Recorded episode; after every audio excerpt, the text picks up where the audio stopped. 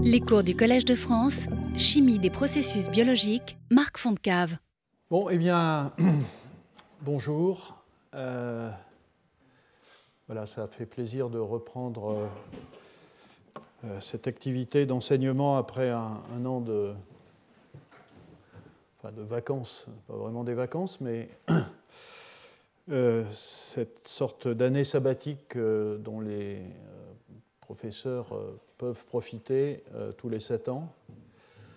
Euh, c'est aussi une, véritable, une véritable opportunité pour euh, réfléchir à, à, à d'autres cours. alors, dans, dans, le passé, alors ici, vous avez le programme. je ne suis pas sûr de, de pouvoir le suivre tel que c'est indiqué là, mais enfin, on va faire un, voyage sur cette question des petites molécules et de la catalyse. Euh, euh, et je parle de catalyse hétérogène, euh, mais on verra que c'est une catalyse hétérogène un peu particulière dont je parle, puisque moi-même, étant, faisant un, chemin récent vers la catalyse hétérogène, c'est une approche un peu particulière dont je, voudrais vous, vous parler. juste un petit mot. Euh, dans toutes les années d'enseignement que j'ai euh, eues ici au collège, j'ai associé mes cours à des séminaires. Certains s'en souviennent sans doute. Euh, et alors, ce n'est pas le cas cette année, ça sera probablement le cas l'année prochaine, sur le même thème, hein, parce que comme vous le voyez ici, c'est grand 1, parce que c'est un projet que j'ai de développer ce sujet sur deux ans. Euh, par contre, euh, pour remplacer ça, euh, il y a un événement auquel vous êtes tous invités important autour d'une question qui est essentielle pour moi et pour mon, laboratoire, qui est cette question du stockage de l'énergie sur lequel je reviendrai. Et donc il y a un colloque, il y a un colloque qui est organisé le, 31 mai, le 1er juin à, l'amphithéâtre Alvax euh, Artificial Photosynthesis and Solar Fuels. Et euh, ce colloque euh, a lieu avec le soutien et en lien avec un groupement de recherche national. alors un groupement, un groupement de recherche, c'est un réseau qui est financé essentiellement par le, le, CNRS et donc qui essaye de regrouper l'ensemble des laboratoires qui travaillent dans ce domaine. Alors c'est très important de coordonner les efforts parce que, euh, évidemment, dans ce domaine-là, euh, qui est un domaine clé pour euh, le développement des nouvelles technologies de l'énergie et, le monde de demain qu'on doit construire, évidemment, il est important que tout ça soit coordonné. Et lors de ces deux journées, ce sera l'occasion de voir l'ensemble de la communauté française dans ce domaine-là, donc photosynthèse artificielle, carburant solaire, euh, stockage d'énergie, euh, voilà, à travers un certain nombre de, présentations, euh, y compris avec quelques invités étrangers de très gros calibre qui viendront illustrer certains aspects de, ce domaine. Alors, bah, évidemment, j'ai un certain nombre d'obsessions qui vont revenir. j'ai dans le passé beaucoup parlé de catalyse enzymatique. Euh, j'ai essayé de montrer la puissance de ces enzymes euh, et, la beauté de leur site actif. Euh, évidemment, j'ai aussi déjà parlé à diverses occasions de la puissance d'une démarche, d'une approche qui est ce qu'on appelle la chimie bio-inspirée, qui consiste à voilà, à essayer de, comprendre ce que dans une enzyme on peut tirer comme information pour construire de nouveaux euh, systèmes catalytiques de synthèse. Et puis, euh, évidemment, tout ça, je l'ai assez souvent euh, développé dans le contexte des problèmes de l'énergie. Alors, bon, ces obsessions-là, on va les retrouver en partie dans le cours que je vais développer pendant ces, ces deux années. Mais Donc, enzymes, euh, chimie bio-inspirée, euh, énergie. Euh, mais il s'avère que mes préoccupations personnelles et puis un certain nombre de projets qui sont développés récemment ont fait qu'il y a eu un basculement, peut-être pas très contrôlé, mais un basculement vers une chimie qui n'est pas dans ma culture. Je suis un, ce qu'on appelle un, chimiste de la chimie moléculaire et un basculement vers la chimie euh, hétérogène, la chimie du solide. Et, euh, disons que euh, voilà, l'accès à, l'accès à, une nouvelle, à une nouvelle discipline, c'est évidemment très exigeant, mais en même temps, quand on vient d'ailleurs, ça peut être intéressant parce qu'on a une vision peut-être un peu originale, et c'est ça que je vais essayer de, vous montrer.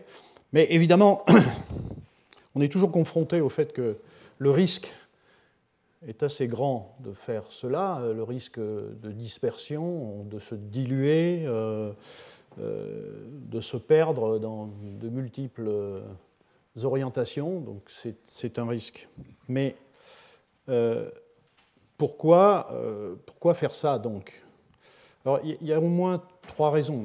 La, première raison, c'est évidemment des accidents de parcours. Je, vais vous raconter comment ces accidents ont eu lieu dans, mon cas, un peu une forme d'histoire. Euh, donc des accidents de parcours qui font que, sans prévision, sans anticipation, le projet bascule d'un projet de catalyse moléculaire homogène un projet de catalyse hétérogène.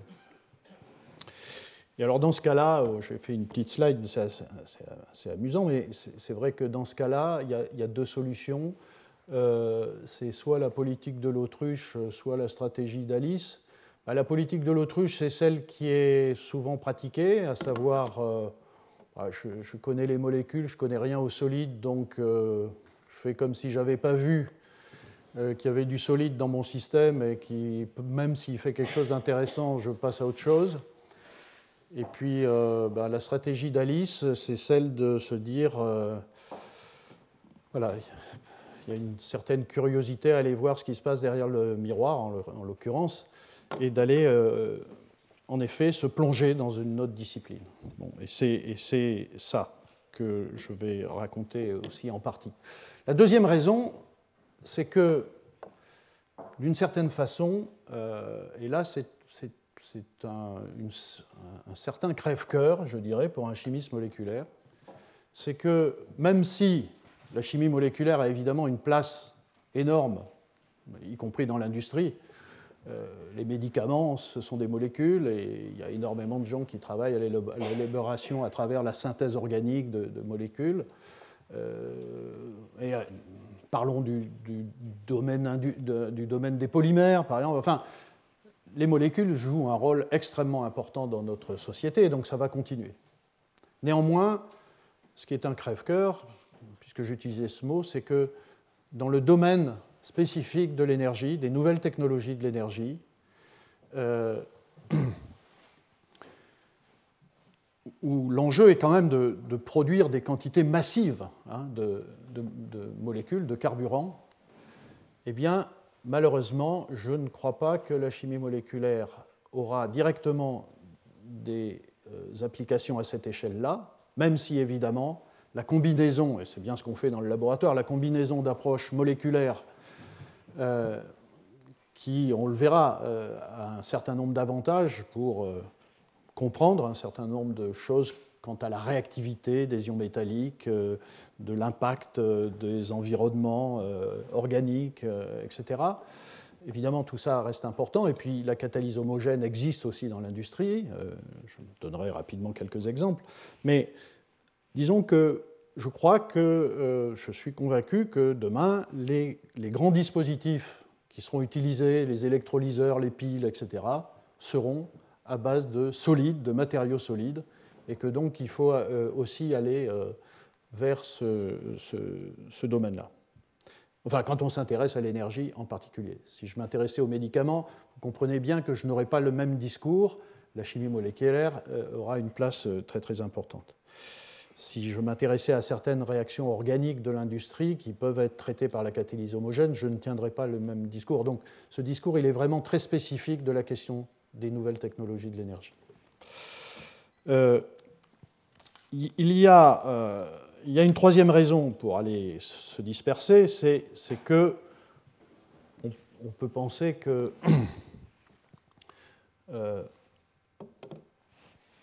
enfin, même si c'est très exigeant et très compliqué parce que ça demande d'acquérir tout un tas de cultures, ce qui n'est pas forcément évident dans les cursus universitaires ou autres. Euh, si vous voulez, je suis convaincu que demain, les grandes découvertes se feront, pas très originales, mais je crois que c'est vrai, se feront à l'interface de plusieurs disciplines. on parle de l'interface physique-biologie, on parle de l'interface chimie-biologie, mais même à l'intérieur d'une discipline, hein, parce que les choses sont très différentes entre le moléculaire, le solide, euh, etc., euh, l'enzyme. Bien, malgré tout, c'est à travers ces interfaces-là que, les grandes découvertes se, feront, se font. Euh, j'aime bien ce.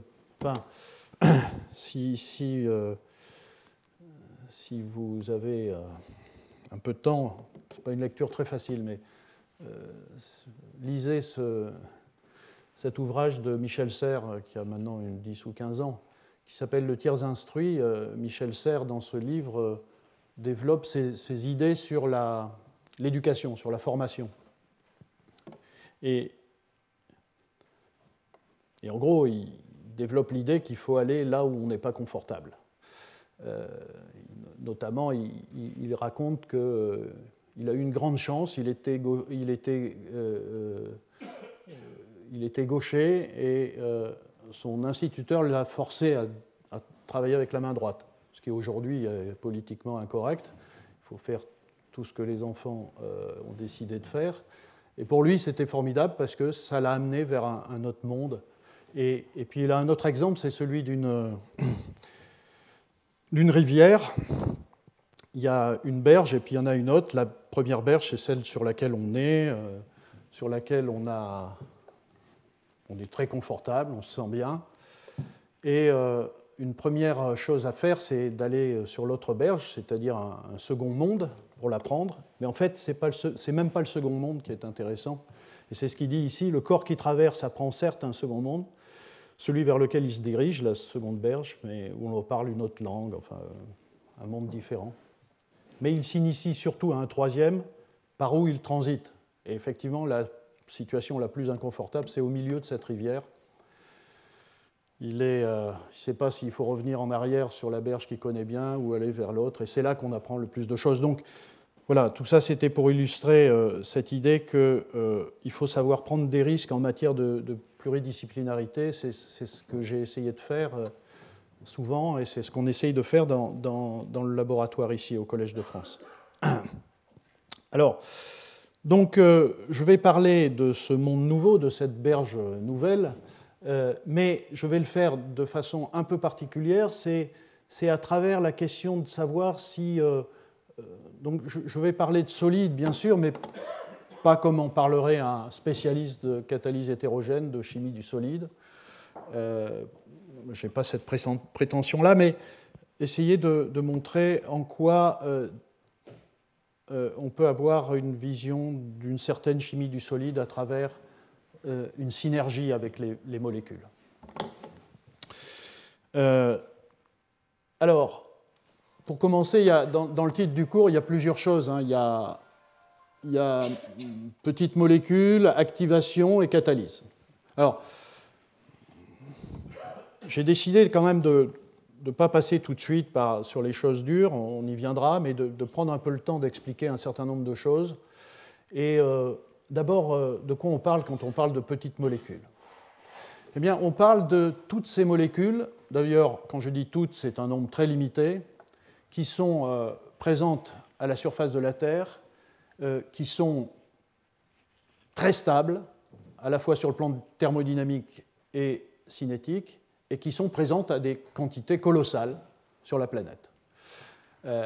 c'est évidemment la molécule d'eau. voilà quelques exemples. Hein. la, molécule d'oxygène que, nous respirons, l'azote, c'est l'air. bon, l'hydrogène, il n'y en a pas des masses, mais c'est aussi une grande question dans le domaine de l'énergie, euh, le CO2, euh, le méthane, etc., euh, etc. Alors, ces molécules-là, pourquoi elles sont intéressantes Oui, d'abord, si elles sont stables, si elles sont stables, par définition, il est très difficile d'en faire quelque chose chimiquement, de les transformer. Donc c'est vraiment la question comment on peut les activer de façon à les transformer. Alors pourquoi les transformer? Parce que évidemment elles sont euh, très euh, abondantes et qu'elles constituent, elles peuvent fournir pratiquement, euh, on pourrait en citer quelques autres, mais pratiquement la, très grande majorité des atomes dont un, je vais en dire un mot, le vivant a besoin, et deux, notre société a besoin euh, enfin, sur, le, plan euh, industriel. Alors, une chose très très importante, c'est que ces molécules-là euh, ont été présentes à l'origine de la vie donc très tôt. Hein, si vous avez ici une histoire de, la Terre, en gros, dégazage de la Terre, vous voyez, atmosphère primitive, on avait du CO2, de l'azote, de l'eau, etc. L'oxygène, euh, c'est un produit tardif de l'évolution, vous le savez, c'est à peu près 2 milliards d'années, euh, avec l'apparition euh, des organismes photosynthétiques qui transforment l'eau en oxygène. Et ensuite, ça, a mis du temps parce qu'il y avait des quantités massives de, fer ferreux qui ont tamponné cette arrivée d'oxygène. Et donc, ça, j'en dirai un petit mot avec l'oxydation du fer en fer ferrique euh, qui, a précipité, qui a disparu, des solutions. Et puis, euh, évidemment, euh, dans ces dernières années, on parle en effet beaucoup de l'accroissement de la quantité de CO2 dans l'atmosphère, à qui on auquel on attribue, à laquelle on attribue pardon, le, réchauffement de la planète. Et à l'origine de la vie, les premiers organismes avaient uniquement euh, ces molécules-là à, transformer. Et donc, euh, euh, ce sont, voilà, la question de l'activation des petites molécules est absolument centrale à la compréhension des origines de la vie. et à partir du moment où le vivant, la nature, a, réussi à trouver des solutions à l'activation de ces petites molécules, à leur transformation, à leur incorporation dans toutes les molécules de plus en plus élaborées du vivant, évidemment, euh, euh, ces solutions ont en grande partie, euh, pas toutes, mais été conservées puis améliorées avec l'évolution. Donc c'est quelque chose de très très important de ce point de vue-là. Et évidemment, aujourd'hui, si on arrive très efficacement à transformer ces molécules, eh bien on, a à notre disposition une source massive d'atomes, d'oxygène, d'azote, euh, euh, de carbone, euh, d'hydrogène pour les applications et les utilisations de notre société. Donc c'est de ça qu'on parle quand on parle de, petites molécules. maintenant, en quoi c'est particulièrement important dans le cas des, questions de l'énergie? Alors, comme vous le savez, on est dans un contexte où euh, on se pose la question de, l'utilisation des énergies renouvelables. Donc, euh, en particulier l'énergie solaire, qui est une des choses qui nous, intéresse, et vous avez vu dans, le, titre du colloque, euh, c'est bien de ça qu'il s'agit, hein, c'est comment utiliser l'énergie solaire. Eh bien, évidemment, il y a un gros problème qu'on oublie quand même souvent, hein, puisque Aujourd'hui, que ce soit les politiques, les médias, euh, on continue à nous dire il euh, n'y a qu'à, euh, utiliser l'énergie solaire et remplacer les énergies fossiles et l'énergie nucléaire, et tout, sera réglé. Bon, en réalité, il y a tout un tas de problèmes, la dilution de ces énergies, mais aussi l'intermittence, comme vous le savez, on n'a pas tout le temps du soleil. Et donc, il y a une vraie question qui est celle du stockage de l'énergie. Et donc, je, vais parler de, de, solide et de catalyse hétérogène dans, le, dans ce contexte-là. J'aurais pu prendre tout, y a, tout un tas d'autres applications hein, de la catalyse hétérogène, bien sûr, hein, y compris euh, dans l'industrie, mais je, vais me limiter à ce domaine-là, euh, qui est celui que je connais le mieux. Alors, donc, le stockage de l'énergie, il n'y a, pas 36 façons de stocker l'énergie. On les connaît, après il faut les rendre efficaces, mais si vous voulez, vous avez euh, le stockage électrochimique, batteries, bon, ça je n'en parlerai pas, il y, a, des gens ici qui en, parlera, parlent hein, très bien, comme, comme Jean-Marie Tarascon dans, ses cours. Euh, vous avez euh, évidemment euh, l'hydroélectricité, les barrages, je n'en parlerai pas non plus, et puis vous avez ce qu'on appelle le stockage chimique. Et c'est de ça dont je parle.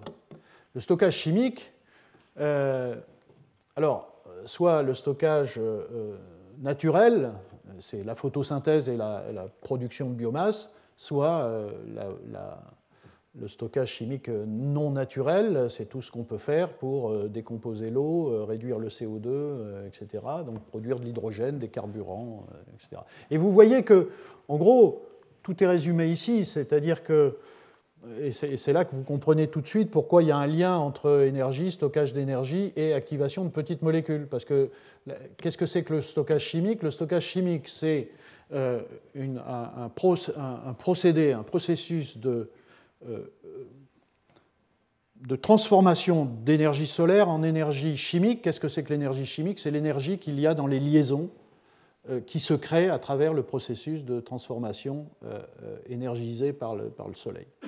Donc, euh, euh, et donc cette énergie solaire est stockée dans les énergies de liaison. Et ces énergies de liaison, eh bien, c'est l'énergie de la liaison hydrogène-hydrogène, par exemple, qui vient de la décomposition de l'eau. Donc là, vous voyez, euh, vous avez bien une problématique d'utiliser l'eau, de l'activer et de pouvoir la transformer en hydrogène et en oxygène. C'est transformer le CO2. Donc ici, c'est un diagramme énergétique. Hein, voilà, ces molécules sont en bas parce qu'elles sont très stables. Celles-là, elles sont remplies d'énergie. Et donc c'est là aussi activer le CO2 pour euh, le rendre capable de réagir avec de l'eau activée elle-même euh, pour créer euh, des hydrocarbures, des sucres, des carbohydrates, et puis toutes les molécules du vivant, la biomasse. De la même façon, vous voyez ici ce stockage d'énergie à travers cette transformation-là qui monte, qui monte dans le domaine d'énergie, et cette énergie est, fournie par le Soleil, Évidemment, ce stockage-là n'a de sens que si vous pouvez utiliser cette énergie chimique en retour. C'est-à-dire que vous pouvez euh, euh, fermer le cycle, hein, parce que si vous stockez de l'énergie que vous ne pouvez plus utiliser, ça n'a strictement aucun intérêt. Donc là aussi, euh, voyez bien que par exemple ici, pour utiliser l'énergie stockée dans l'hydrogène, il faut que je le brûle avec de l'oxygène, il faut que je le fasse réagir avec l'oxygène. Ça ne se fait pas spontanément, donc là aussi, il y a une question d'activation de ces molécules. Donc on est vraiment au cœur de ce problème quand on parle de stockage d'énergie, activation de petites molécules. Euh, et évidemment, au milieu, il y a ce mot euh, très important, catalyse, parce que tous ces processus-là sont d'une très grande complexité euh, et sont tellement complexes que s'ils se produisent parfois spontanément, c'est ce que la thermodynamique nous dit, en réalité, c'est tellement lent que ça n'a aucune application potentielle, donc il faut accélérer ces réactions, et donc il faut des catalyseurs. Et donc, euh, voilà, on peut imaginer un monde assez complexe demain euh, où, euh, une fois qu'on se sera débarrassé un petit peu des, voilà, des, centrales thermiques, voilà, on pourra utiliser de la biomasse pour faire des carburants, des produits chimiques, etc. Mais on pourra aussi. Alors, biomasse, pourquoi? Parce qu'évidemment, il y a de l'énergie là-dedans. C'est de l'énergie solaire, mais qui est maintenant sous forme de biomasse. Et on peut utiliser aussi euh, voilà, toutes les énergies euh, potentiellement électriques euh, qui viennent du solaire, du, du, de l'éolien, de l'hydroélectricité, etc. Et toute cette énergie-là peut être utilisée pour transformer cet atome cette molécule d'azote en ammoniac, CO2 en toutes sortes de produits carbonés, l'eau en hydrogène, etc.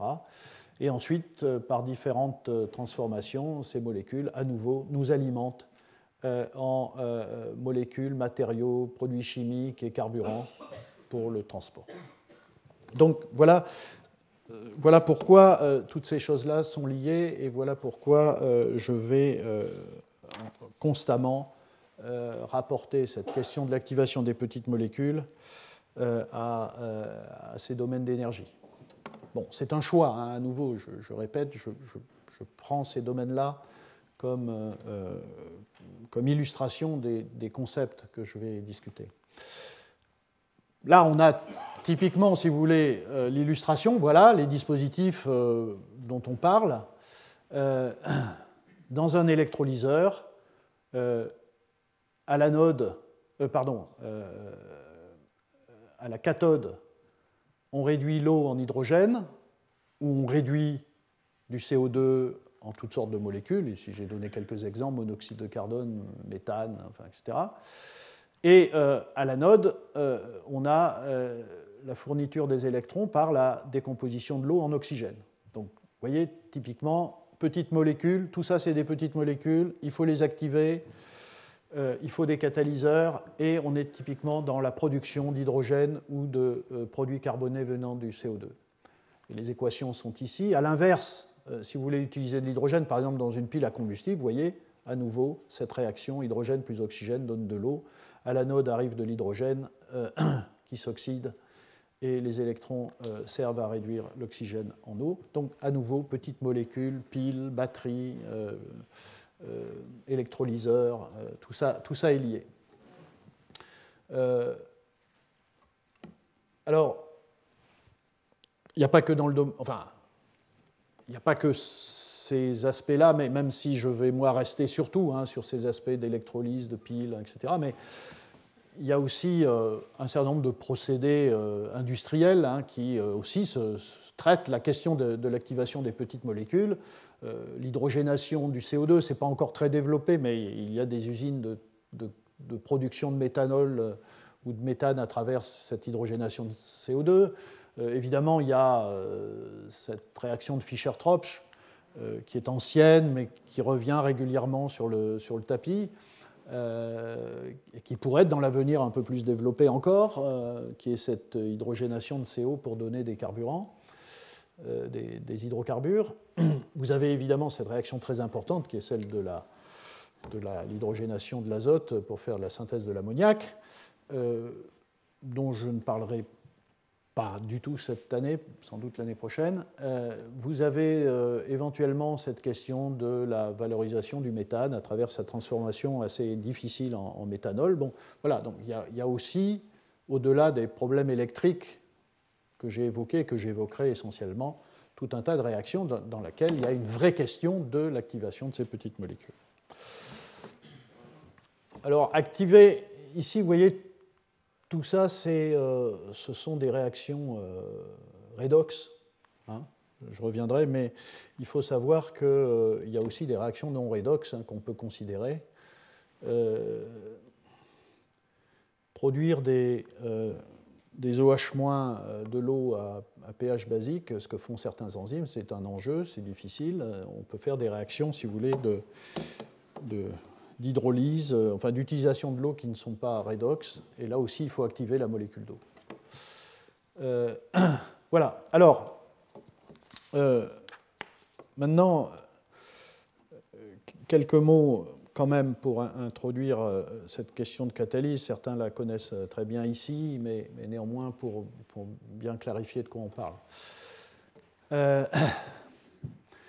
Voilà une réaction euh, qui est ici euh, facilement euh, décrite par ce diagramme, énergie, en, ordonnée et chemin de réaction en abscisse, où vous avez le réactif et vous avez le produit, X et Y.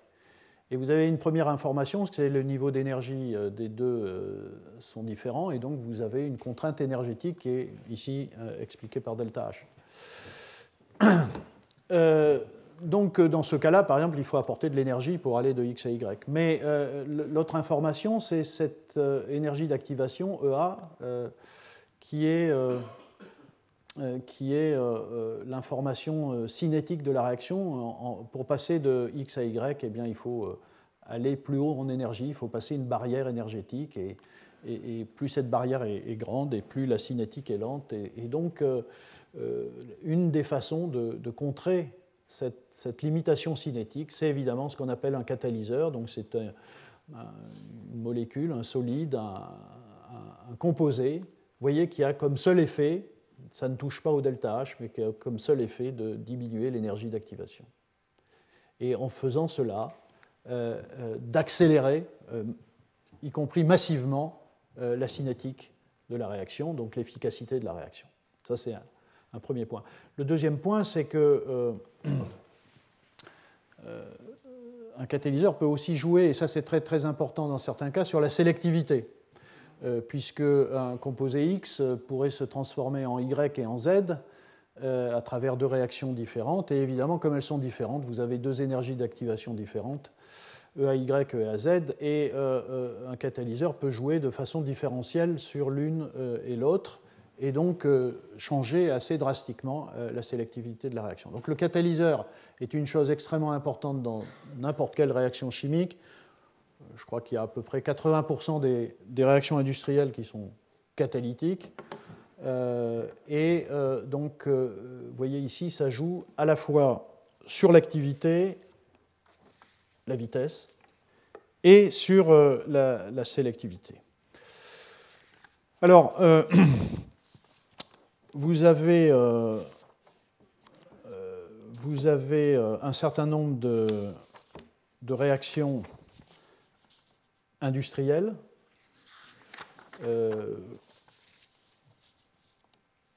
bon, la, moitié, des, carburants et de l'éthylène, et enfin une très grosse quantité de certains hydrocarbures euh, qui sont à notre disposition sur la planète viennent d'une réaction, par exemple, très connue, craquage catalytique, catalysé par des éolites, vous voyez ce, genre de, transformation qui, euh, qui conduit à partir d'hydrocarbures lourds à des molécules d'hydrocarbures plus petites et, plus, et, d'usage plus, plus important. Euh, la synthèse de l'ammoniac, hein, j'en ai parlé, euh, la synthèse de l'acide sulfurique. Bon, chaque fois, vous voyez, il faut quelque chose en plus, c'est un catalyseur. Euh, alors, c'est une, diapositive un peu lourde, mais je crois que ça serait bien d'y passer un peu de temps pour comprendre la base. et en gros, j'ai essayé ici de vraiment simplifier, mais en gros, euh, cette activation de petites molécules, c'est une affaire de métaux. C'est une affaire d'ions métalliques, évidemment d'électrons, puisque ici je vais parler d'oxydation et de réduction, et puis aussi, très important, peut-être parfois pas pris à sa juste valeur, nécessité de protons. Euh, en gros, euh, D'ailleurs, la nature n'a pas fait autrement. Tous les organismes vivants, euh, toutes les enzymes qui font de l'activation de petites molécules,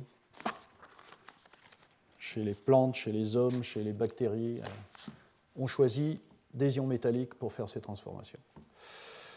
Et évidemment, c'est absolument central euh, parce que, si vous voulez, la première chose à faire quand vous voulez activer une petite molécule, c'est de modifier d'une certaine façon ses propriétés électroniques. Et la seule façon sérieuse de faire ça, c'est de créer la possibilité d'une interaction avec un ion métallique. Cette simple interaction euh, change les propriétés électroniques de sorte que euh, euh, vous avez un début d'activation qui peut être ensuite exploité par des transferts d'électrons et des transferts de protons. Donc avoir bien en tête que c'est, on est dans la chimie donc inorganique, bio-inorganique. Les métaux sont absolument essentiels et ils le sont depuis 3 ou 4 milliards d'années.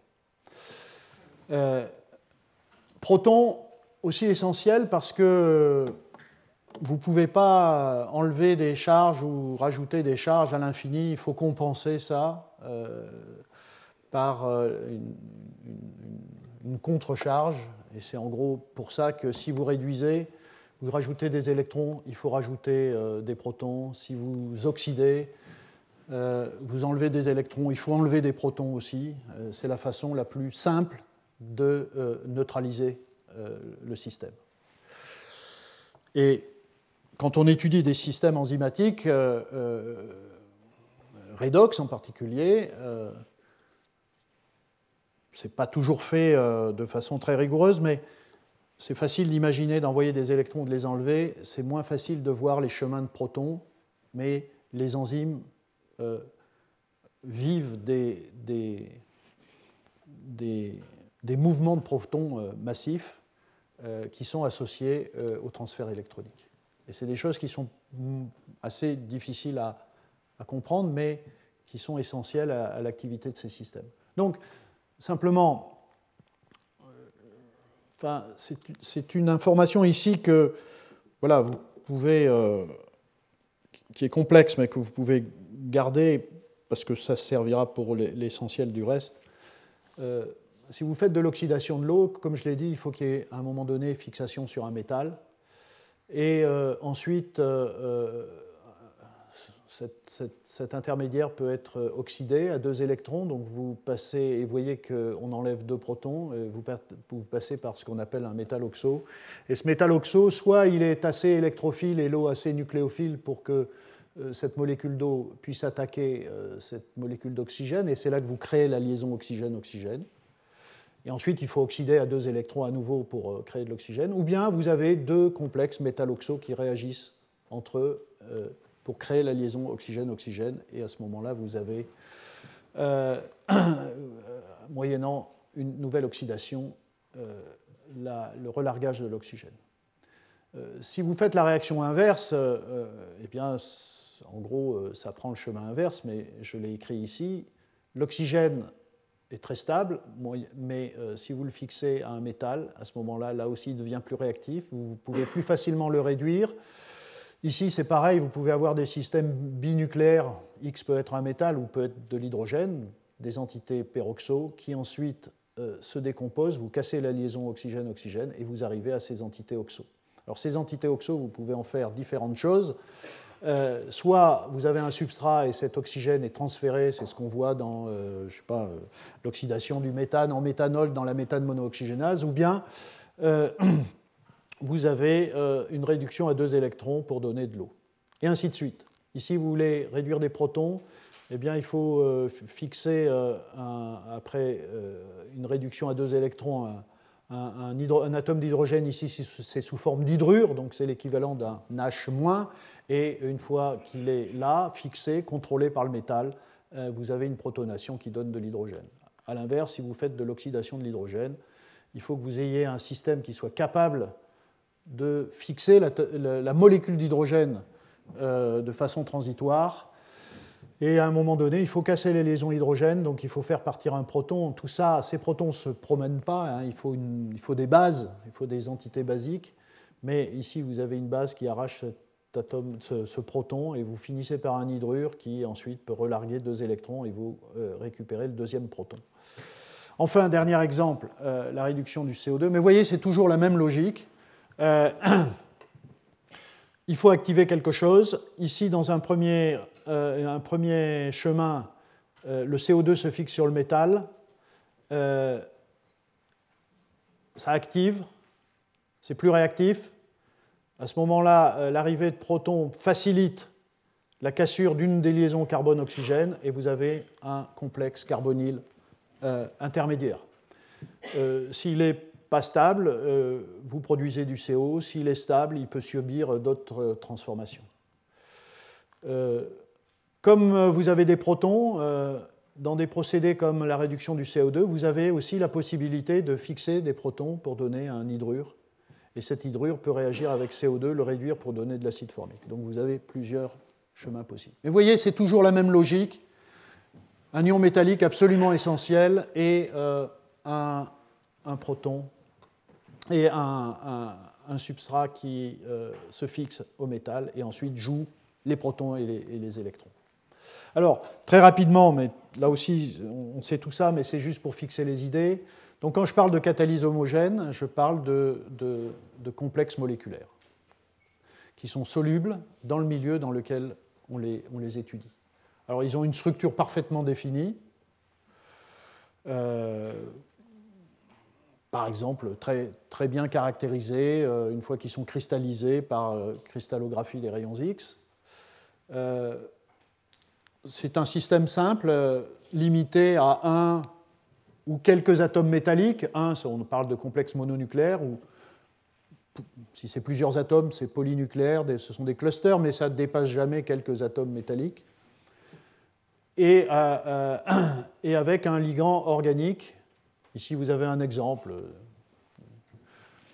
qui est simple aussi, qui est parfaitement connu, bien caractérisé, etc.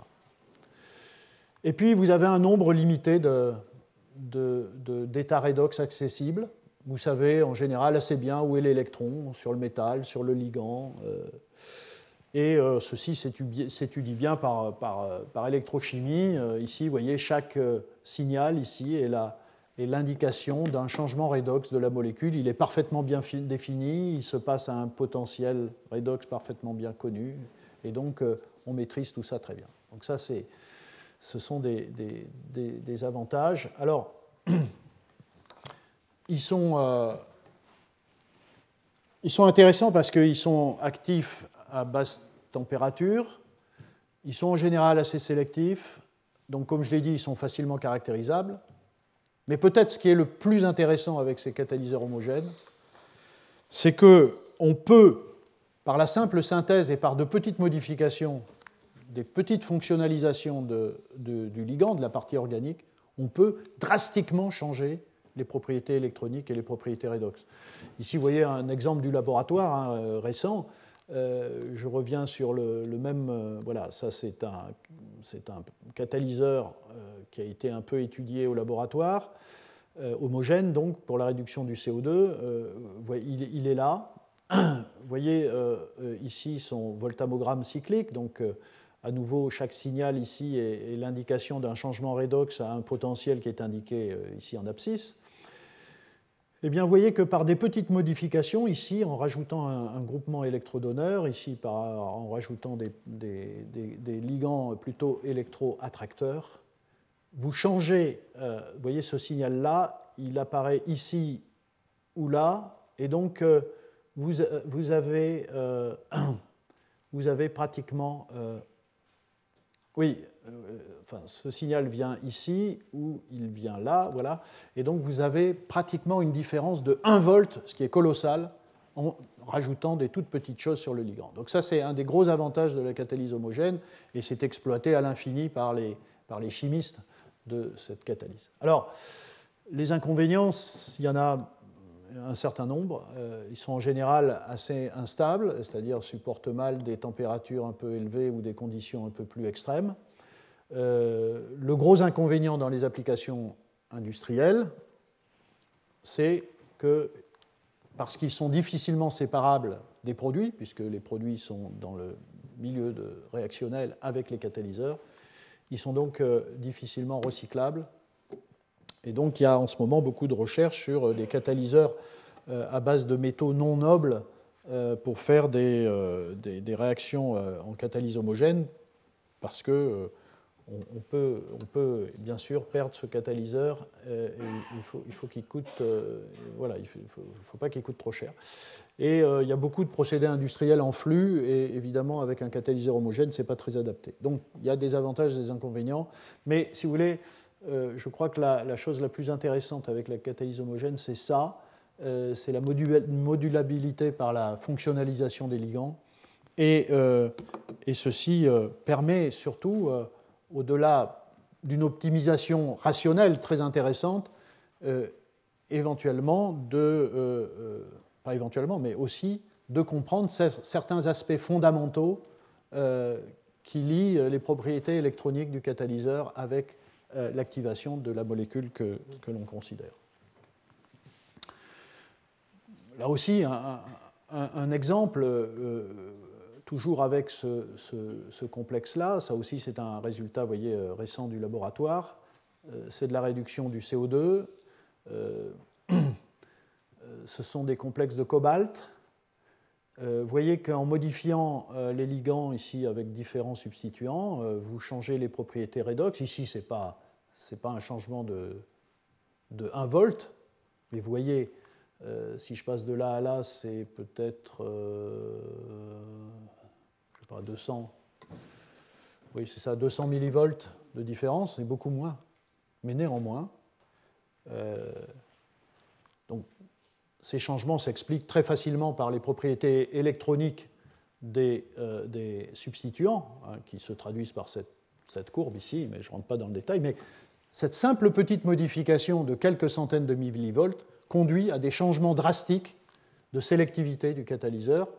Euh, vous voyez qu'avec tel ligand, vous avez euh, une très bonne sélectivité pour la réduction du CO2 en CO et il y a très peu d'hydrogène qui se forme. À nouveau, vous devez comprendre que lorsque vous faites, je l'ai dit tout à l'heure, lorsque vous faites de la réduction du CO2, euh, vous avez besoin de protons, et comme il y a des protons, vous pouvez faire de l'hydrogène. Donc il y, a, cette question de la compétition. Donc, euh, et, vous voyez que vous pouvez changer très significativement les, les proportions de CO et d'hydrogène par des modifications très minimes du ligand. Donc euh, c'est quand même très très intéressant. Voilà. Alors, j'ai dit ma conviction de la, problématique de la catalyse homogène dans le domaine de l'énergie, mais euh, là encore, c'était, je l'ai quand même dit, ce n'était pas pour dire il n'y a pas de place pour la catalyse homogène dans l'avenir.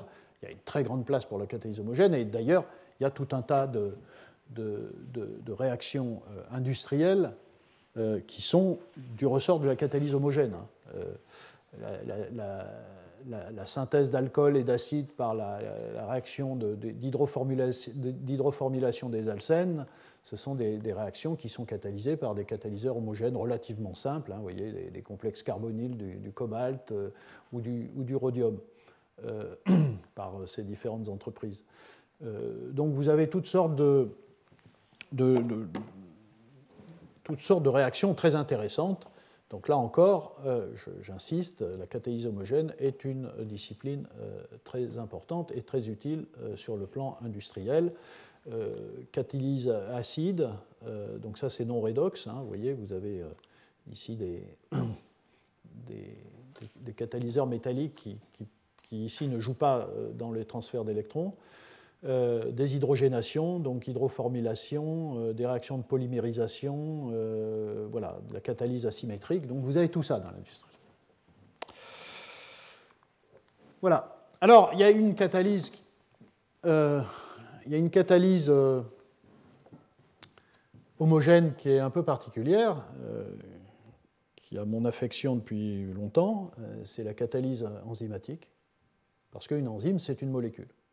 Donc quand on parle de catalyse enzymatique, en général, on, fait effectivement, on classe, euh, on classe la catalyse enzymatique euh, en dehors souvent de la catalyse homogène, mais c'est une catalyse homogène. Ce sont des catalyseurs homogènes. Euh, alors, ces catalyseurs, ils ont une propriété, ces enzymes ont une propriété qui est très très importante, c'est que ces enzymes n'utilisent que des métaux non nobles. Ça, c'est une notion extrêmement importante. À ma connaissance, pour le moment, personne n'a encore découvert d'enzymes qui utilisent du platine, du rhodium, du ruthénium, de l'iridium, etc. Bon, peut-être qu'on découvrira ça un jour, mais pour le moment, ça n'existe pas. Il y a des bonnes raisons, je, vous les indiquerai. Euh, là aussi, euh,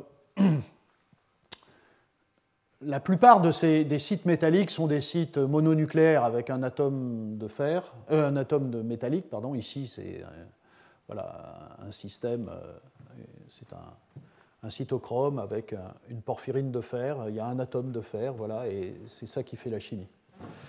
Bon, ça peut aller jusqu'à des clusters un peu plus compliqués, mais là encore, c'est jamais plus que quelques atomes. ça peut être des atomes de différentes sortes vous voyez, nickel, fer ici, euh, donc plusieurs atomes de fer, nickel, voilà. Voilà le, voilà le type de peut-être cluster extrême qu'on peut voir en, biologie. Donc c'est de la catalyse homogène parce que tout ça est évidemment soluble euh, dans, dans le, cytosol. il, y a, bien évidemment tout un tas de, d'enzymes qui sont dans des membranes et qui n'ont pas évidemment les mêmes propriétés de solubilité, mais ça reste quand même des systèmes homogènes. Évidemment, ce qui est intéressant, c'est que l'évolution, 4 milliards d'années, ont été utilisées pour optimiser ces systèmes. Donc, une efficacité catalytique exceptionnelle, avec des enzymes qui pratiquement travaillent sans énergie d'activation, euh, des systèmes très sélectifs hein, euh, et qui sont très spécifiques du substrat. Alors évidemment, c'est ça, c'est ces considérations-là qui ont considéré tout un tas de chimistes de se plonger sur euh, la, démarche bio-inspirée. la nature a, sélectionné, a trouvé des solutions qui sont exceptionnelles. Donc, si je peux comprendre comment ça marche et si je peux faire des systèmes plus simples qui, exploitent les principes fondamentaux du fonctionnement et de l'organisation de ces systèmes enzymatiques, à ce moment-là, je, dois euh, obtenir des systèmes qui fonctionnent bien. Et donc, c'est tout le domaine de la catalyse bio-inspirée. Et là, évidemment, euh, je dirais que 99% des travaux dans ce domaine-là, de la catalyse bio-inspirée, c'est de la catalyse homogène. Parce que les enzymes sont homogènes, parce que les sites actifs sont des petites molécules, eh bien, quand on fait de la catalyse bio-inspirée, on fait de la catalyse homogène, pour l'essentiel. Euh, et donc, euh, une des choses qu'on essaye de développer depuis peu, c'est cette idée de catalyse bio-inspirée hétérogène.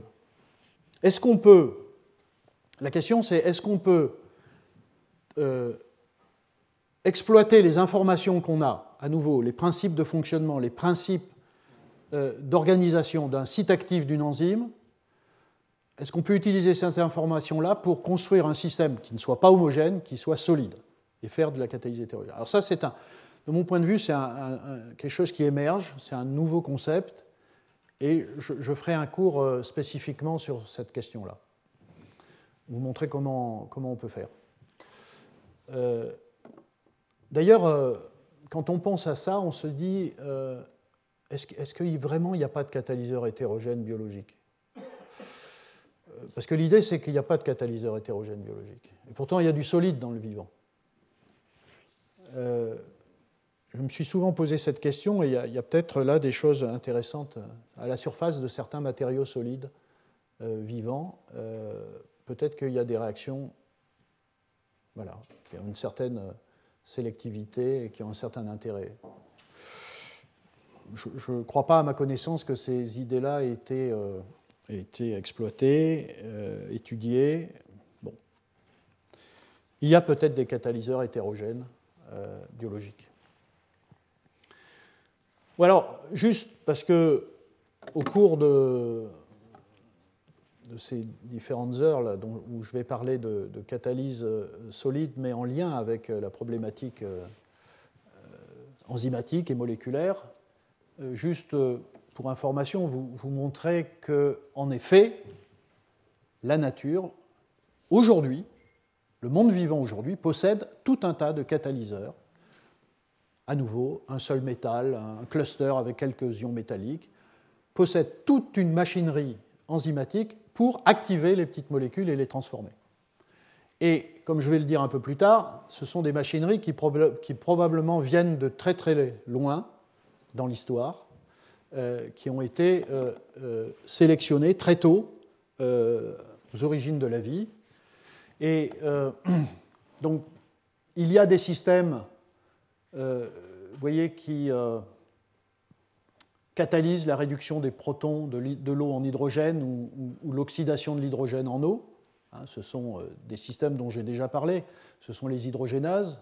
Donc chaque fois, vous voyez, vous avez une image qui est la protéine, parce que c'est une chaîne polypeptidique, mais ce qui m'intéresse, c'est ce qu'il y a ici, au cœur du site actif. Quand on zoome là-dessus, voilà, on voit ici, vous voyez, c'est un binucléaire de nickel et de fer. Ici, c'est euh, deux atomes de fer. Je ne rentre pas dans le détail de ces trucs. Ici, il y a un cluster fer-soufre. Vous voyez, en marron, ce sont, des, ce sont des atomes de fer. Donc voilà, vous avez 2, 4, 6 atomes de fer dans ce cas-là. Et on peut continuer. Euh, vous avez euh, des systèmes qui sont capables d'activer la molécule d'oxygène pour la transformer en eau. Et c'est une, réaction absolument essentielle à, la, bioénergétique. Hein.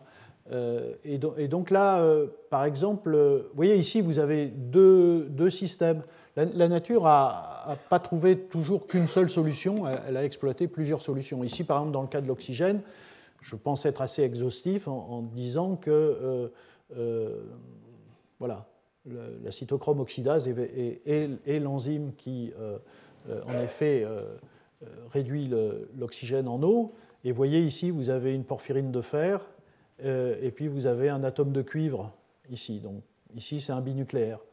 la lacase, alors la réaction inverse, l'oxydation de l'eau en oxygène, vous avez le photosystème, et ici, c'est un cluster. Vous voyez, en violet, vous avez les atomes de manganèse et vous avez un atome de calcium. Le reste, ce sont des atomes d'oxygène. Euh, la lacase peut faire aussi l'oxydation de l'eau. Euh, c'est un cluster d'atomes de, cuivre. Voilà, toujours comme ça, euh, des petits systèmes, mais qui ont cette capacité de faire des réactions extrêmement importantes pour le vivant. Dans le cas du CO2, euh, vous avez aussi euh, dans le monde vivant des systèmes qui réduisent le CO2 en acide formique ou qui font la réaction inverse. Ici, vous voyez, c'est un atome de molybdène ou de tungstène, tout seul, c'est un mononucléaire. Euh, dans le cas de la réduction du CO2 en CO, c'est des systèmes plus complexes.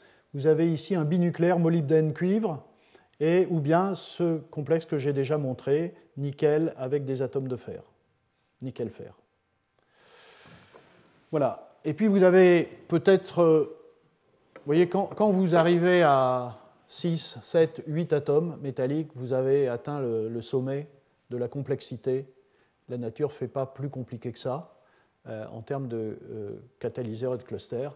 Et vous voyez ici, par exemple, cette réaction extrêmement importante dans le monde vivant, qui est la transformation de l'azote de l'air en, ammoniac. catalysé par cette enzyme qui s'appelle la nitrogénase, eh bien, vous voyez, vous avez un, atome de molybdène et puis vous avez euh, un certain nombre d'atomes de fer, euh, 7 atomes de fer. Euh, et puis voilà une autre réaction que, dont je ne parlerai plus, qui est euh, impliquée dans, la, le métabolisme du soufre chez les organismes vivants. Beaucoup d'organismes vivants font l'acquisition du soufre à, travers la réduction de sulfite ou de, sulfate. Et, euh, voyez ici, c'est une porphyrine de fer qui est couplée à un, cluster 4 fer 4 soufre euh, à travers un pont cystéine. Donc vous voyez ici, c'est donc 5 atomes de fer euh, qui font le boulot. Voilà. et pour terminer, une autre réaction qui, m'a beaucoup intéressé, qui est l'oxydation du méthane en méthanol. Euh, il y a des organismes vivants. Alors ça, c'est une, réaction qui intéresse énormément les industriels et c'est pour ça qu'ils ont été très excités à un moment donné lorsqu'on a découvert euh, des micro-organismes qui étaient capables de faire de l'oxydation du méthane en méthanol. Et ce sont euh, les, les, méthanotrophes qui poussent sur du méthane et qui ont la capacité de, donc de, grâce à la méthane monooxygénase, et vous voyez, c'est un, un site binucléaire de fer. Ici, ce sont deux atomes de fer, ça, c'est deux atomes d'oxygène. Ça, c'est pour le méthane. Euh, vous avez une autre euh, enzyme qui, est à base de cuivre. Et là, vous avez aussi un, système binucléaire de cuivre qui fait le boulot. Donc la nature, à nouveau, peut sélectionner différents, euh, différents systèmes pour faire le même type de réaction, mais chaque fois, c'est limité à des sites actifs relativement simples d'une certaine façon. Et c'est pour ça que, alors ici j'ai oublié de mentionner ça, chez, les, mammifères, euh, vous avez des cytochromes P450, donc ce sont des porphyrines de fer qui font euh, l'activation de l'oxygène. Et, donc c'est bien parce qu'au fond, euh, ces systèmes vivants sont relativement simples en fait, que la démarche de la chimie bio-inspirée est pertinente. Parce que finalement, on peut penser que le chimiste est capable de produire des entités par synthèse qui ressemblent à ces choses pas si compliquées que ça. Voilà. Bon, juste euh, des choses que j'ai déjà dites dans le passé, mais je les, rappelle rapidement. Euh, vous avez compris que euh, la raison pour laquelle, la raison pour laquelle la nature a choisi des métaux non nobles, c'est essentiellement pour des raisons de, Enfin, il y a plusieurs raisons. Il y a une, raison qui est une raison de disponibilité des métaux. Donc, c'est ce que j'appelle ici le principe d'abondance. Si vous, vous, regardez la quantité de métaux dans un tissu et la quantité dans l'eau de mer, en gros, vous voyez une très bonne corrélation. Donc la nature ne euh, s'embête pas, elle prend ce qu'il y a de plus abondant. Euh, alors, euh, il y a un problème avec le fer, par exemple. Voyez, il, faut, aussi, quand vous faites ce genre de raisonnement, il faut que vous teniez compte aussi d'un certain nombre de propriétés physico-chimiques. Le fer, il n'est pas du tout dans cette ligne-là. et en fait, si vous, pouvez le ramener ici, si comme c'est écrit ici, euh, vous, pensez au fer. Alors ici, c'est fer dans la mer ancienne. Qu'est-ce que c'est que la mer ancienne? En, fait, c'est très simple. Euh, à l'origine, aux origines de la vie aux, origines des micro-organismes vivants, l'atmosphère était inerte, pas d'oxygène, et donc c'était du fer 2, donc soluble. Tout le fer, qui est, qui est le second métal le plus abondant à la surface de la Terre après l'aluminium, était massivement soluble. Donc les organismes vivants ont pu l'utiliser. Puis euh, quand est arrivé l'oxygène, il a massivement précipité. Alors les organismes vivants auraient pu dire Ok, je fais autre chose qu'avec du fer, puisque si j'applique le principe d'abondance, il, n'est plus du tout euh, abondant. Alors ça, c'est d'autres informations. Euh, oui, c'est en gros, voilà, hein, quand le fer s'oxyde, il précipite, c'est de la rouille. donc la nature aurait pu euh, se dire euh, je prends autre chose, mais il s'avère que dans le cadre de fer, le fer est tellement fantastique pour ce que la nature peut en faire que, euh, que si, dans quelques cas, en particulier le fer a été remplacé par le cuivre, tout a été fait au cours de l'évolution pour garder le fer en dépit du fait qu'il n'était plus du tout abondant et plus du tout soluble. Et donc, euh, il y a eu toute une transformation euh, du monde euh, vivant à travers la mise en place de systèmes antioxydants, des stratégies de solubilisation des oxydes de fer et de réduction du fer 3 en fer 2 pour rendre le fer soluble et accessible. Et bien sûr, il y a eu de nouveaux cofacteurs enzymatiques qui sont apparus, hein, qui sont plus stables à l'air, et en particulier le, cuivre, de sorte que et uniquement sur des bases des potentiels de redox, vous, pouvez très aisément comprendre pourquoi, au cours de l'évolution, euh, l'ère du fer a été essentielle à l'origine. Quand je dis l'ère du fer, c'est l'élaboration de toutes les enzymes à fer qui étaient, enfin, qui étaient nécessaires à l'origine de la vie et ensuite au développement des organismes vivants. Et que quand l'oxygène est arrivé, il y a eu partiellement un remplacement euh, du fer par le cuivre, de sorte qu'on parle d'air du cuivre dans un second temps. D'ailleurs, vous constaterez que c'est l'inverse euh, lorsqu'on parle de l'âge de bronze et l'âge du fer. L'âge du bronze, c'est avant l'âge du fer, aussi pour des réactions redox, parce que la métallurgie, la métallurgie à, cause de, à cause de ça, hein, à cause des potentiels redox, la métallurgie du cuivre est plus facile que celle du fer, puisque en effet c'est plus facile d'obtenir du cuivre zéro par réduction de quelque chose qui est à 0,3, 0,2 volts que de descendre à, moins 0,2, moins 0,4, donc il faut des technologies plus puissantes. Donc euh, voilà, sur des simples considérations euh, redox, on comprend un peu comment se passent les choses. voilà. Et la raison pour laquelle, la raison pour laquelle le la nature a continué de façon euh, euh, obsessionnelle à utiliser le fer, c'est parce qu'il euh, y a une raison fonctionnelle, c'est-à-dire qu'il n'y a rien de mieux que le fer pour, avec un seul ion métallique, fer 3, fer 2, balayer pratiquement un volt de potentiel pour faire toutes les fonctions possibles du monde vivant.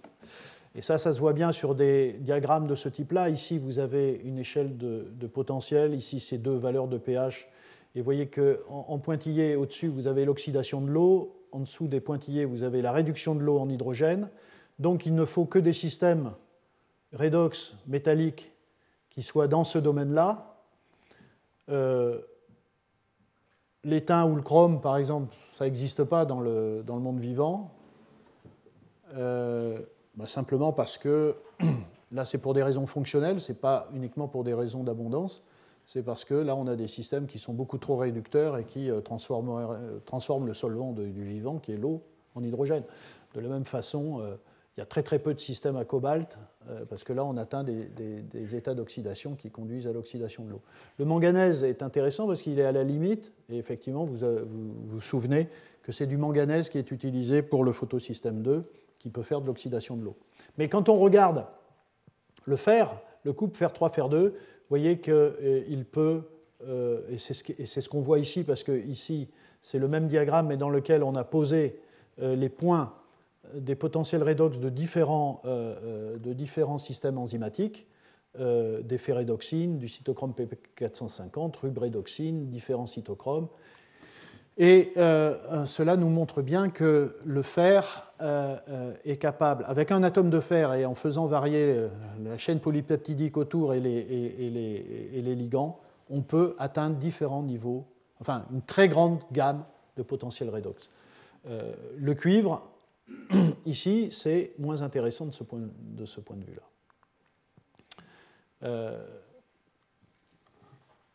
à nouveau, euh, pour euh, illustrer cette, approche-là, pour montrer comment assez facilement, sur la base de données physico-chimiques très simples, hein, des, constantes d'équilibre, des potentiels redox, on peut comprendre la logique du vivant. ici, par exemple, vous voyez Transport d'oxygène. Les organismes aérobies qui vivent à l'oxygène, il faut qu'ils aient des systèmes qui captent l'oxygène moléculaire. Eh bien, quand on regarde les systèmes vivants, on s'aperçoit qu'il euh, y a trois.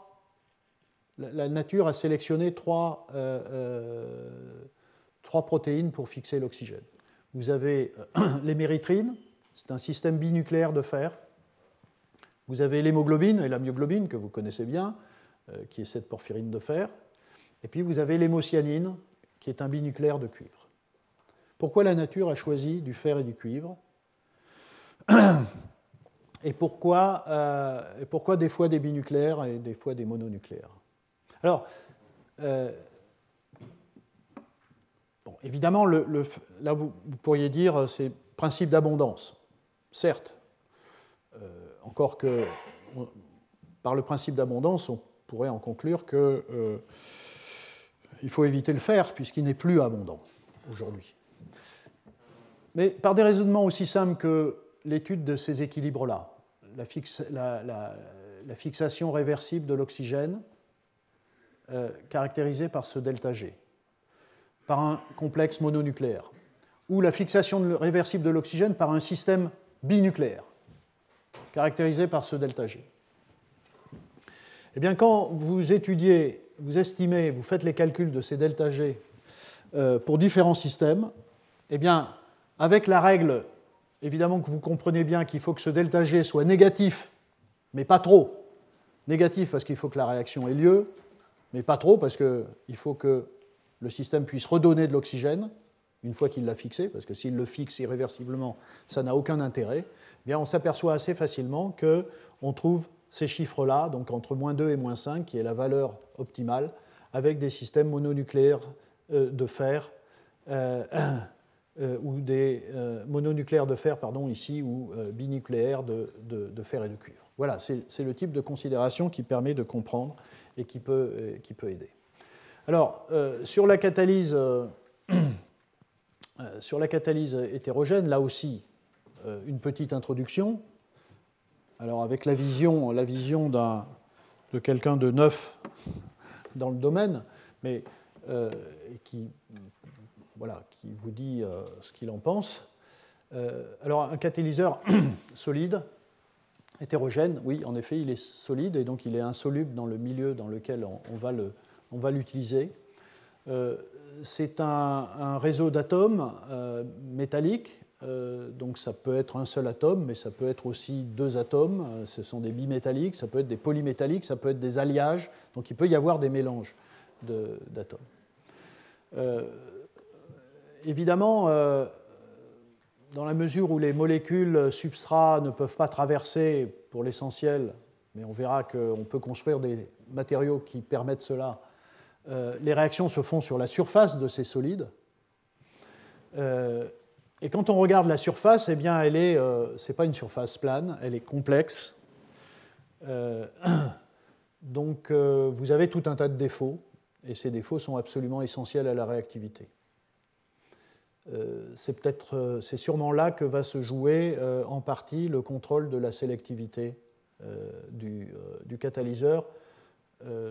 voilà. Ici, c'est juste pour vous montrer que selon l'endroit où la réaction se passe, cette molécule, qui est, ici c'est du monoxyde de carbone, mais sur lequel on ajoute un atome d'hydrogène, voyez. Euh, selon la réaction où ça se passe, euh, vous voyez que euh, les énergies peuvent être différentes.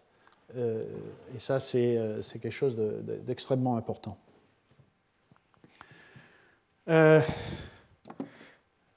Est-ce que, est-ce que cette j'ai dit qu'il n'y avait pas de catalyse hétérogène euh, biologique. Je, ne connais pas euh, de solide euh, biologique qui catalyse une réaction spécifique. Mais néanmoins, il y a un lien très fort entre catalyse hétérogène et, et origine de la vie et vivant. Et c'est de ça dont je voudrais euh, parler pour finir. Bon, les origines de la vie, la question des origines, c'est une question qui euh, obsède euh, les chimistes depuis très longtemps. Chaque fois que j'en parle, je ne peux m'empêcher de, citer évidemment les expériences de Miller.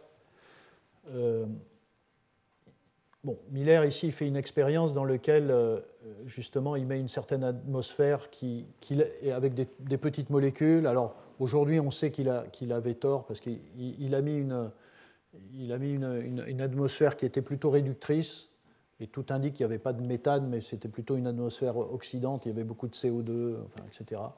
Bon, néanmoins euh, c'est une expérience magnifique. ici l'activation il l'a fait par... Euh, décharge électrique, température, etc., et pas du tout par des, ions métalliques. Donc, ici, ça n'explique pas, enfin, ça n'illustre pas ce que je veux dire, mais je voulais quand même mentionner ça.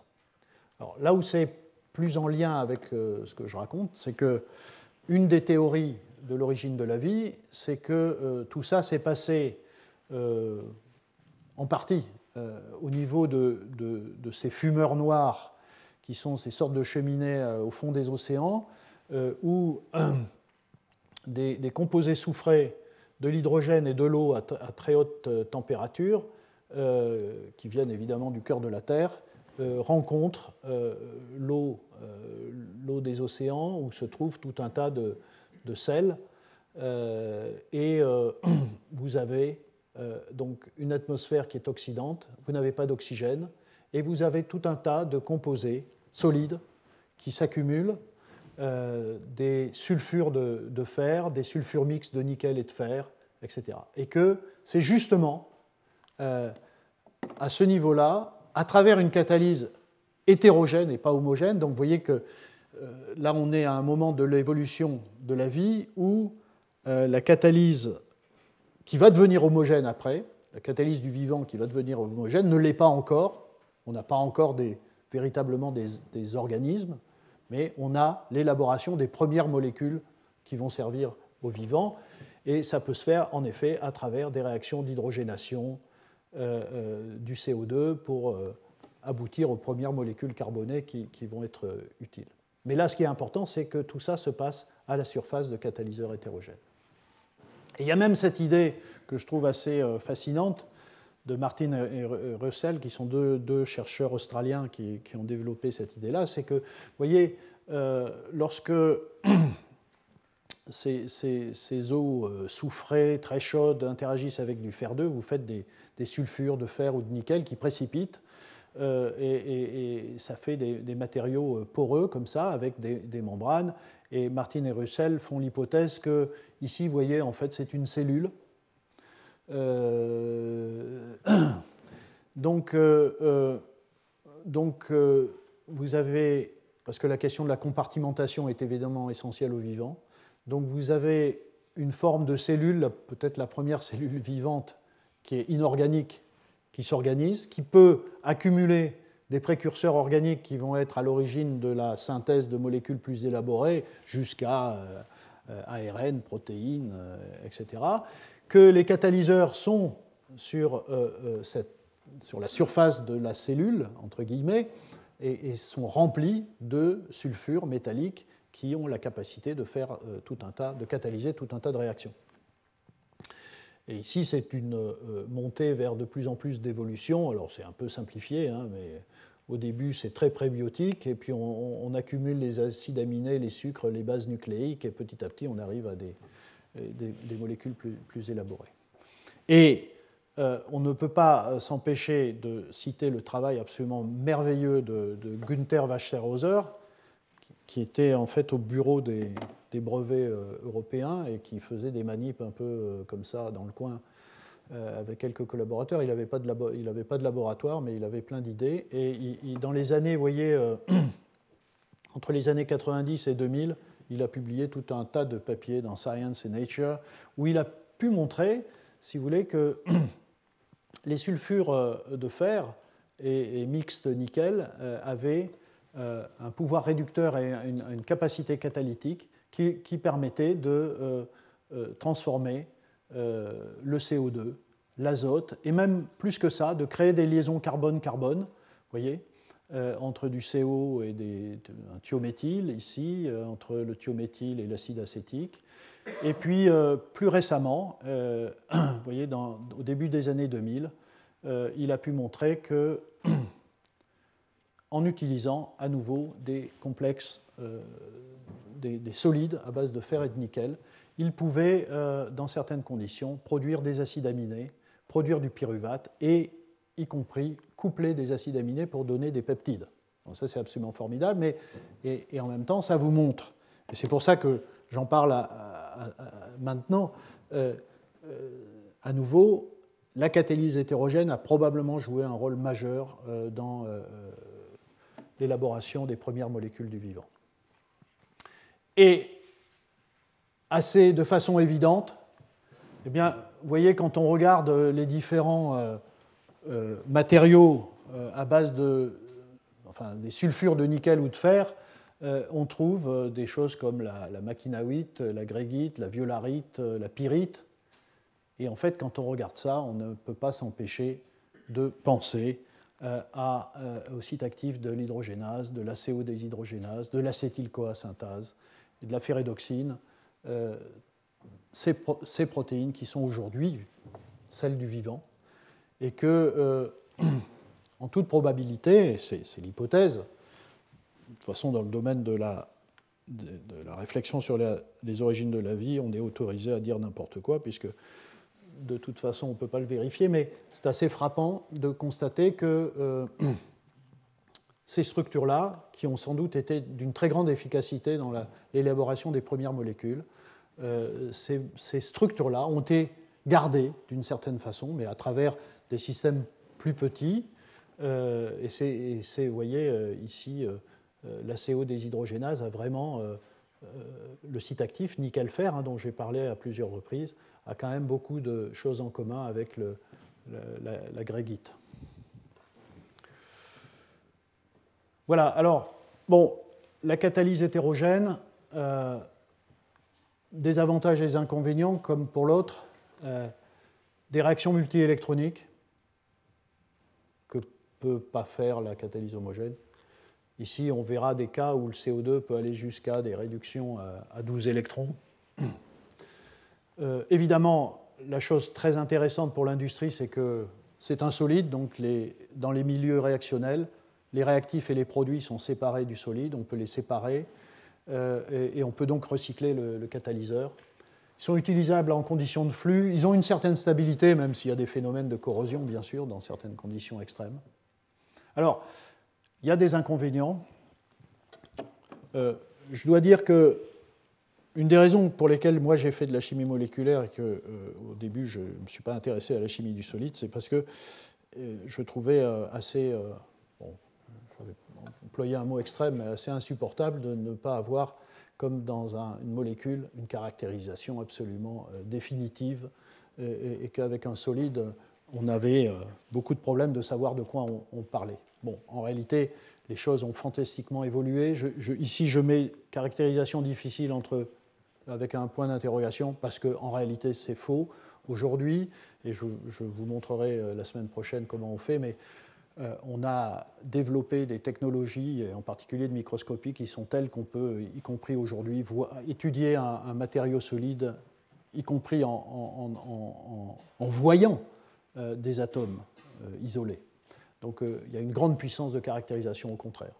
Mais en même temps, pour bien le définir, le matériau, le problème c'est qu'on est obligé de déployer une très grande multiplicité de techniques. Une seule ne suffit pas, euh, alors qu'avec une petite molécule, un, cristal et une, diffraction euh, suffit.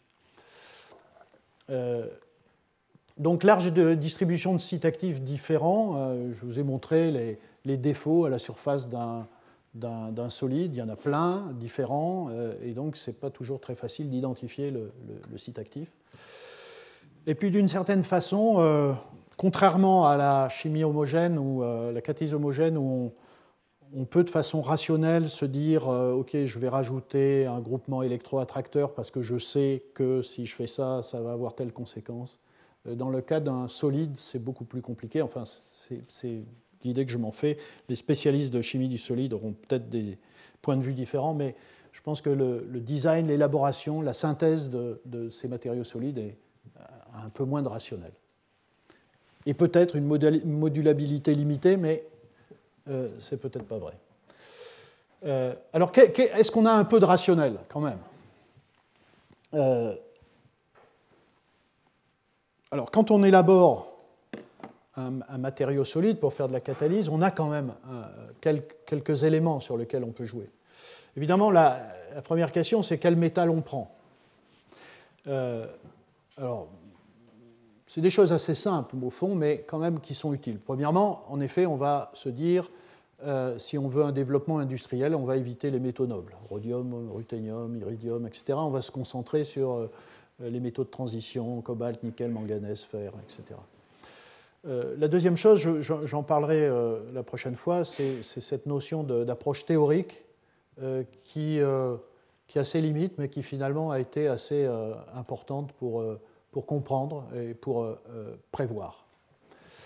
Euh, bon, il y a une obsession aujourd'hui, et on comprend bien pourquoi, pour accroître finalement la densité de sites actifs par mètre carré, par surface, eh bien, il y a cette notion de nanostructuration de la surface. Donc là, c'est une approche, enfin, c'est un critère utilisé de façon rationnelle pour rendre le système le plus nanoparticulaire. Euh, la notion de porosité, tout à l'heure j'ai dit que les réactifs ne pouvaient pas passer à travers parce que c'était du solide, mais en réalité on peut créer des porosités qui font que les substrats peuvent rentrer, accéder à, un plus grand nombre de sites actifs, les produits ressortir facilement, etc. Euh, ça c'est quelque chose que je développerai aussi euh, dans un cours. C'est eh bien, ces surfaces sont extrêmement sensibles à tout un tas de choses qu'on leur apporte de l'extérieur qui sont dans le milieu réactionnel. Euh, ça peut être les électrolytes, des ions, ça peut être des molécules organiques. Et là, il y, a, quelque chose de très riche, pas encore très bien compris, mais il y a des effets assez colossaux. Et, euh, vous vous souvenez de cette diapositive dans laquelle je parlais de synergie molécules euh, solides, et en fait, là, on illustrera cet aspect-là. évidemment, les solides, on les met sur différents supports. ces supports jouent un rôle. En fait, le catalyseur lui-même, il est sensible à tout son environnement. Et c'est bien de ça qu'il faut, enfin, c'est bien ça qu'il faut comprendre pour, en effet, avoir une, modulabilité du, catalyseur plus, plus rationnelle. bon, en gros, évidemment, la stratégie n'est pas simplement de dire bon, je, prends n'importe quoi, ça, précipite, je regarde ce que c'est. Comme je l'ai dit, il faut introduire du rationnel. Je, viens de montrer comment on peut le faire. Mais en gros, vous avez deux stratégies. soit d'augmenter le nombre de sites actifs accessibles. Hein. Alors, ça, comme je l'ai dit, ça peut se faire à travers des, structurations, des morphologies différentes que vous contrôlez. ça peut se faire à travers l'utilisation de, supports plus ou moins euh, conducteurs, plus ou moins nanostructurés. Il y a énormément de, développement là-dessus. Ça peut se faire à travers un contrôle de la forme euh, des métaux. Euh, et puis, par ailleurs, vous pouvez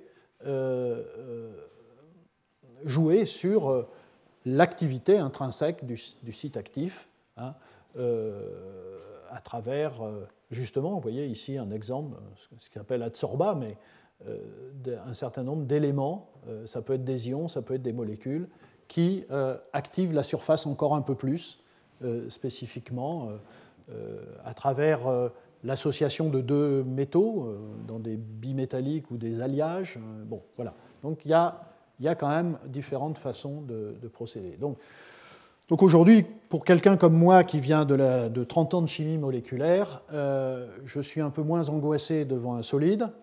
Euh, et, euh, on commence véritablement aujourd'hui à avoir des outils qui permettent de réagir un peu comme, dans les molécules. Et, voilà, et c'est un monde que je découvre depuis quelques années et qui est assez merveilleux, je pense. Et en même temps, c'est peut-être intéressant que euh, voilà, quelqu'un comme, euh, comme moi, et je ne suis pas le seul, hein, comme d'autres, venant du moléculaire, se, se propose de, de, réfléchir au solide de façon un peu différente. Euh, voilà, je vais m'arrêter là. Je, voulais faire cette introduction et cette introduction continuera un petit peu euh, la prochaine fois. Euh, et donc il y, a, tout, un tas de, questions qui vont être posées euh, une fois que vous avez tous ces éléments. vous voyez là-dedans, on, va parler de... une chose importante que je vais développer, c'est la notion de, de catalyseurs homogènes qui deviennent hétérogènes. Est-ce qu'on peut transformer des catalyseurs hémogènes en hétérogènes? Et ça, évidemment, ça, lie les deux. Donc c'est très intéressant pour euh, le monde de la catalyse euh, moléculaire et homogène, c'est qu'en effet, euh, et vous verrez qu'il y a quand même des résultats intéressants, on peut continuer à faire de la catalyse homogène et, en même temps la transformer en hétérogène. Donc c'est essayer d'obtenir les avantages des deux dans un système. Euh, ici, je parlerai, euh, vous voyez ici la question, catalyseurs homogènes, est-ce qu'ils sont hétérogènes? C'est curieux comme question, mais en réalité, on s'aperçoit que dans les conditions assez drastiques d'utilisation de ces catalyseurs pour l'activation des petites molécules, dans des électrolyseurs, des piles, etc., euh, eh bien, assez souvent, c'est ces catalyseurs homogènes subissent des transformations qui les font devenir hétérogènes. Et il y a énormément de littérature qui a parlé de catalyse homogène alors que probablement il s'agissait de catalyse hétérogène. Et j'ai donc cette année un, cours essentiel, euh, enfin uniquement sur, sur ce sujet-là, où vous verrez des exemples de, et de, de, grands débats qui ont eu lieu ces dernières années sur, sur ces questions-là. Je parlerai, je l'ai évoqué, hein, de catalyseurs hétérogènes bio-inspirés. C'est la question que j'ai déjà posée. Est-ce qu'on peut euh, traduire une information moléculaire en, solide? Une information moléculaire venant des enzymes en, solide euh, Ces fameux adsorbats ou voilà, catalyseurs hétérogènes activés moléculairement, euh, tout ce qui peut conduire à, travers des interactions entre un solide et, et quelque chose d'autre, à nouveau. Ici, c'est moléculairement, mais ça peut être des ions aussi, enfin des molécules. voilà. Et puis, et puis les catalyseurs homogènes, je l'ai dit, euh, c'est souvent des sites mononucléaires. Est-ce qu'on peut créer des sites isolés euh, dans les solides et faire quelque chose qui ressemble à du moléculaire mais qui est du solide? Et, donc je parlerai aussi de, de solides avec sites actifs isolés. Alors tout ça, je le ferai à travers, euh, évidemment, une analyse assez exhaustive de la littérature et à travers des illustrations de choses qui nous intéressent au laboratoire. Et je vous remercie. Retrouvez tous les contenus du Collège de France sur www.colège-2-france.fr.